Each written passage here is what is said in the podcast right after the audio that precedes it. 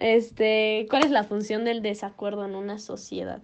Este es llevar la contraria a alguien. No tiene que ser necesariamente algo negativo, o sea, no tiene que ser como, o sea, un desacuerdo malo, pero pues sí es llevar como una contraria, siento. Y, y su función es, pues, crear un, un cierto tipo de debate entre las personas. ¿Y crees que ese conflicto ayuda o no a la construcción de las sociedades? Yo considero que sí, porque no puedes estar de acuerdo con todo lo que pasa. Si nada más dices como, sí, sí, todo perfecto, pues entonces ¿en dónde está el cambio? ¿En dónde está la evolución?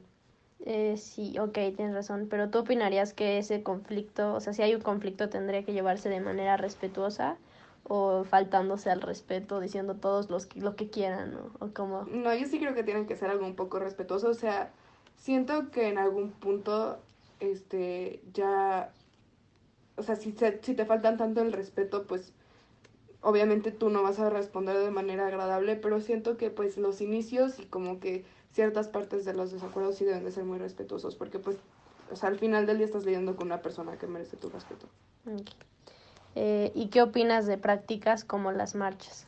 La verdad, yo estoy muy de acuerdo con las marchas. Siento que es una forma muy efectiva, bueno, no sé si efectiva, pero muy simple de decir estamos en desacuerdo, necesitamos un cambio. O sea, siento que eso es lo que... Y ayudan mucho en eso. No siento que tengan la efectividad que nos gustaría que tuvieran, pero eso es ya por los problemas gubernamentales que tenemos. Ok, pero por ejemplo, una marcha que admires, ¿cuál sería? A mí las marchas feministas me gustan mucho. O sea, la verdad siento que han brindado mucho cambio, nos han dado la ley Olimpia, nos han dado leyes de protección, este, y ha mejorado el acceso a, a que las mujeres tengan menos miedo de proceder con cosas legales cuando tienen algún problema de violencia de género. Y por ejemplo, o sea, usando esa, ese, esa marcha, ¿cómo ves el conflicto entre las personas que son parte de y las que no están involucradas pero quieren involucrarse?